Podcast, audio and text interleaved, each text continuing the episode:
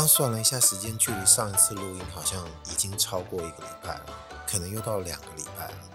我原本给自己私下定的目标是希望自己至少一个礼拜可以上一个单集，虽然目前没有拿这个来赚钱，所以也没有什么特别有这种有这种世俗的驱动力会逼自己说你一定要非这样不可。因为我知道有一些流量比较好的，他们一般应该一个礼拜至少两集。你要我一个礼拜讲两集，绝对是没问题的，但是。还没有那么提起劲，肯定有一个原因，就是如果说他这个钱能赚起来，当然就想办法弄多一点，谁不愿意呢？但前提是因为你要讲的内容一定是讲不完的嘛，所以不用担心这件事情。但目前我自己可能会在时间规划上面更偏向把自己手头上的工作的比重拉得大一点，所以觉得平常一周一集的频率应该还蛮 OK 的。我觉得至少也要有自己这个习惯性在。再怎么样，不为别的，也是为了自己。但是发现没有达到这个频率，所以应该觉得自己要反省一下，以后还是尽量应该要把这个时间能腾的就腾出来。呃，维持规律本来就是一件好事嘛。就我上个礼拜开头花了点时间，不是提到有一个认识的朋友谭文雅的个人独奏会吗？就在六月底的时候，当然我也出席去听了。入座的时候，当然就先看了一下周遭，呃，看看是哪些怎样的人是来听这样子的音乐。但我觉得年轻人或者是感觉就是会听一些比较严肃的东西的这个外貌的人呢，我觉得自动就略过了，因为这肯定是有的。但有些听众他还是吸引了我的目光哦。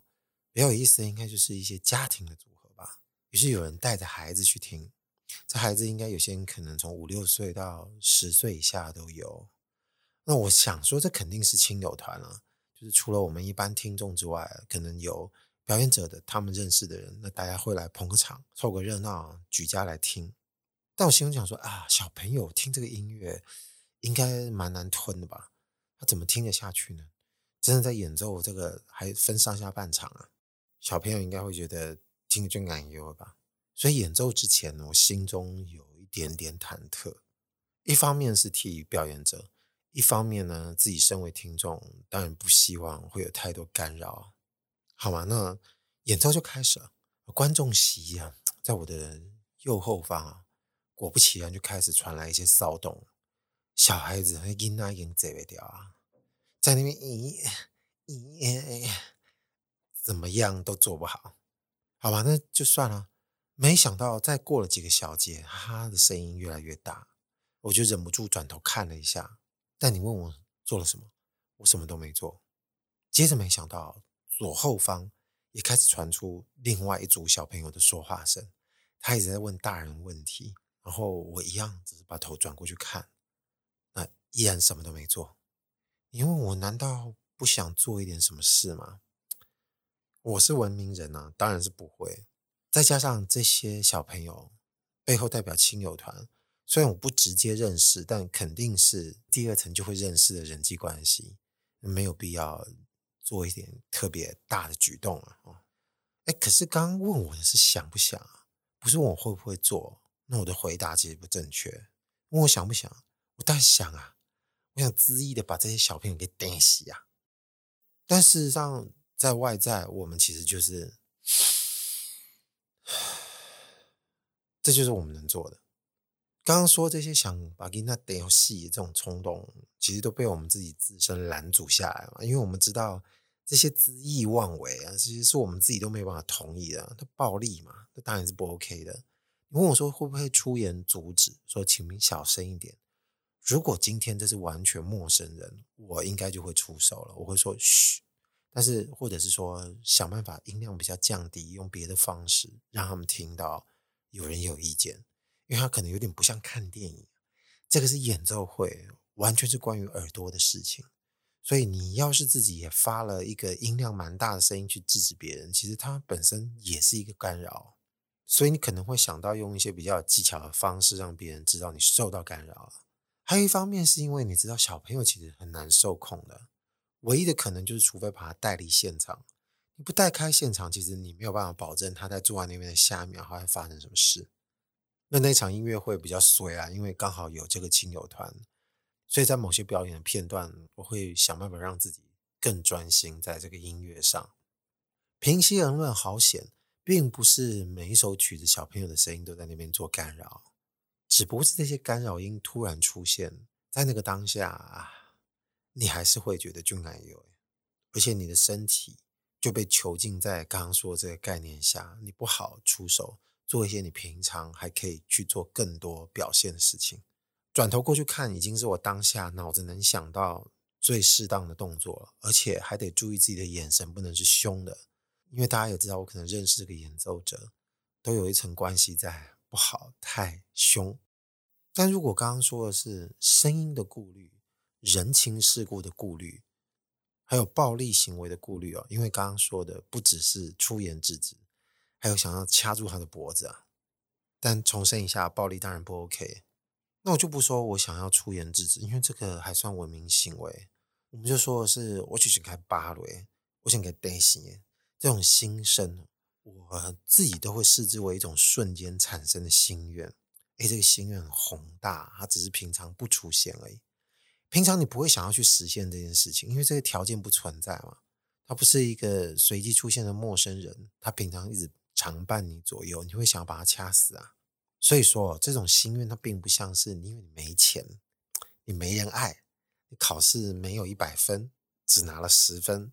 所以每到年底，或者是你进庙教堂之后，你就会许愿的那种愿，而且这种类型的愿通常都是 源远流长，流量不会突然爆冲，就是那个心愿值，内心迫切想实现这个能量啊，其实不会一次的爆发这么多，不会内伤啊。但是这种瞬间心愿，通常你就会内伤了，因为你没有办法真正实现。这种瞬间型的心愿，就是你出糗了。啊，实在就更小，无地自容。你想要当场消失，而有些人是行为太机车了，你想给他一顿操吧，要不然就是小朋友在演奏会太吵啊。这种某个场景或者是某个情绪，就突然被我们推到极致，我们本能脑子就会产出很多几乎不可能，要不然就是不应该实现的心愿啊。啊，之所以会被我们说心愿，其实是因为我们暂时看不到它被实现的可能嘛。哎，这个不可能性在此，我们就导出另外一种东西，这种东西就叫做超能力。比较敏感的人可能听到我讲超能力，就说啊，对，其实通常在这种情况下，都恨不得自己有某种力量去解决某种让你现在情绪没办法宣泄的出口。太生气啊，你可能想做一些反社会的行为，所以这个超能力它的需求，或者是它。为什么会被需要动用超能力？有一半当然是来自于我们的顾虑哦，就像刚刚前面说人情世故，或就是被人家发现的这种顾虑。如果我能给对方一顿痛快，但是对方却不知道是我干的，那是该有多爽啊！我就拿切身这个演奏会为例子好了，我还得先确保这些亲友团应该是没有人会来听我这个 podcast 啊。但万一要是哪一天真的听到了，请不要见怪啊，因为我并不是真的做了这件事，因为我做不出来嘛。好，那我就讲讲看，如果我真的要掐住我左后方、右后方这两边的孩子，我是不可能走过去的。第一个问题是因为我不想要发出声音对他们叫安静一点，就是我刚刚说的，因为这是演奏的场合，一定要用其他的肢体动作才能对对方施一些行为。有人可能会说，那为什么不隔着口罩用手指比一个嘘的动作？其实我觉得在亲友的面前也不是很恰当。你可能还要再稍稍在这个态度再往后退一两步，可能会比较好。有些人可能会觉得这不算得罪人啊，没关系。嗯，那我觉得也行。但我自己那个时候至少在当下，我不觉得那是一个可以被采取的策略，所以我马上脑子就想到一个不可能实现这个超能力来了。而且我已经不想要制止他们了。我那时候脑子一心想做的事情就是掐住他们的脖子而已。那一定还是得要用身体的动作啊，我才能对对方施以这些行为嘛。但是我的手不可能那么长啊，我又不可能离开我的位置。所以如果我是那个惊奇四超人的队长 （Fantastic Four），他是那个橡皮人，人那个手跟身体可以无限的延伸啊，那我就无限蔓延我的手啊。而且我走的路径都是非常安全的，就开始慢慢的蔓延到我的左右后方，而且是绕到小孩子的后面，掐住他们的脖子，啊，瞬间把他们掐晕之后，我的手在咻咻，赶快就伸回来，没有人知道是我干的，干好爽。哎，但不用讲啊，就刚刚说的这些顾虑跟考量，礼教人情之类的，我们这种自以为是正义，这种教训别人，当然也不可能被他们知道是我们自己做的。只有超能力能够确保这些东西是万无一失的，因为你其他的方式都有可能会被别人的智慧拆穿，或者是时间久了，自然会水落石出。所以你动用超能力，它就有一个很好的条件了，因为在日常生活下，大家的认知，谁会知道你的生命做了一个这么大的弊？这真真实实就是一个犯规作弊。刚刚不是说这些通常被推到极致的情况吗？我觉得应该可以再举另外一个例子。比这个更难达成，那我们就能够知道，有时候你对超能力的渴求是更强烈的。举例一下，开车好了，我们平常在路上开车，你知道这个道路的冲突，我们当然时有所闻哦。可能我们常常听说，在道路的纠纷上，它的这些冲突频率可能会比其他生活场景的频率冲突更多一些。所以开车，我们大概就可以知道，它常常会让我们很容易处在情绪崩溃的高点。就是你正在开车，你常常就被人家雷到，会被人家 A 到，或者是说被人家突然切进这个车道，然后突然紧急刹车，把你吓死。好了，林林总总这么多讲也讲不完，但总之我们有时候被人家这样子弄到，就超级没送。但是百分之九十吧，我觉得大部分大家虽然气归气，但是其实应该都是比较偏俗辣的个性。所以如果我们把平常知道这些新闻啊，还有网络上的一些事情，当做一个比例上来看的话，有多少人其实受了更多的气？他没有真正在我们看到这种道路纠纷上面发泄出来啊。因为那种通常我们看到就是逼停，或者是再超车，然后再把对方车子堵起来，然后逼对方下车，再给他输赢啊。这个是不需要超能力的，对不对？但就是一个很直接的各式各样的暴力泄愤行为。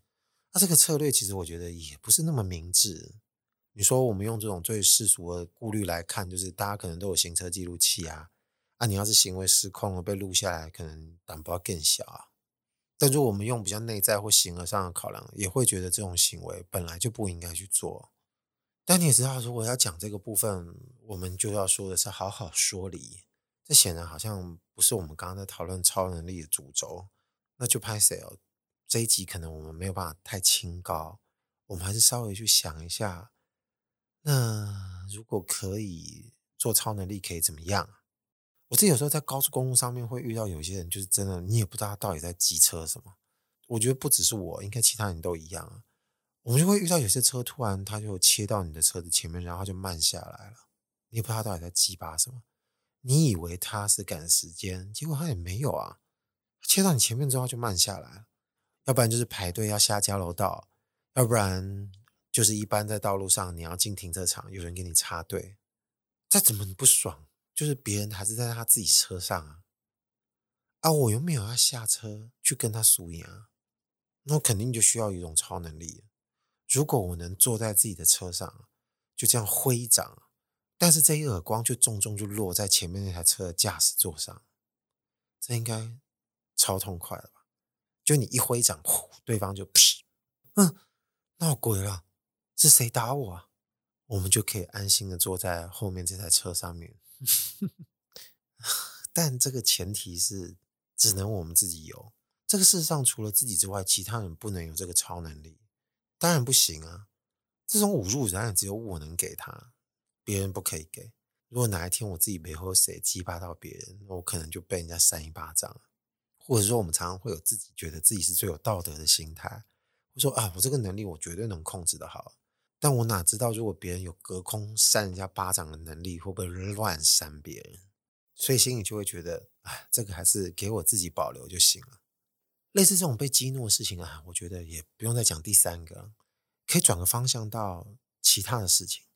这个情绪的高点不只是被激怒，那还有在其他的什么情况下也会到情绪的高点呢？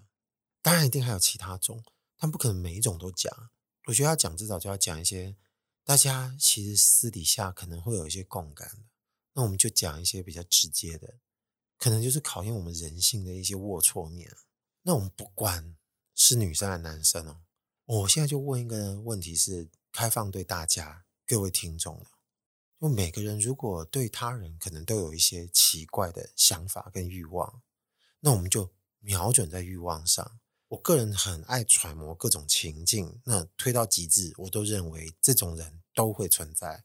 所以我相信现在在听的人呢，你也不用跟我证实，因为我这个问题不会得到答案，你们只会在自己心里默认，这不是很棒吗？那我们就瞄准在色欲上来说好了啊。如果你突然获得一个能力，是可以让很多物体就啪一声消失。然后最近好像那个黑袍纠察队美剧哦，那个剧名叫《The Boys》，最近上了这个第三季。之前就有一个角色在上一季就出现，但这一季可能变成一个比重更大的超能力者。他的能力就是可以让人家爆头，他只要想要在什么样的部位，人的头颅或者是手掌，他都可以啪，整个就是爆开掉。啊这种爆破的行为跟刚刚说的色欲肯定是没关系的。我们只不过是把这种暴力直接拉到更低的层次。我们只是让人可以被蔽体的一些物件，就是衣服。瞬间啪一声消失，哎，全世界没有人知道这是你的能力哦。没有人知道的话，你会不会做？没关系，我不会听到你们的答案。但哦，你们都说会是吧？嗯，对，那就会喽。我们就从会这个情况来讨论好了。你说我们要不要先琢磨一下，为什么大家会想要做这件事情？有时候只是基于一个好奇。有些人可能会觉得，哎，这个人在我面前一本正经的。如果让他稍微更小一些，那不知道他会怎么反应哦。那你就恨不得突然他的衣物突然就啪，全部都不见，看看他会怎么样。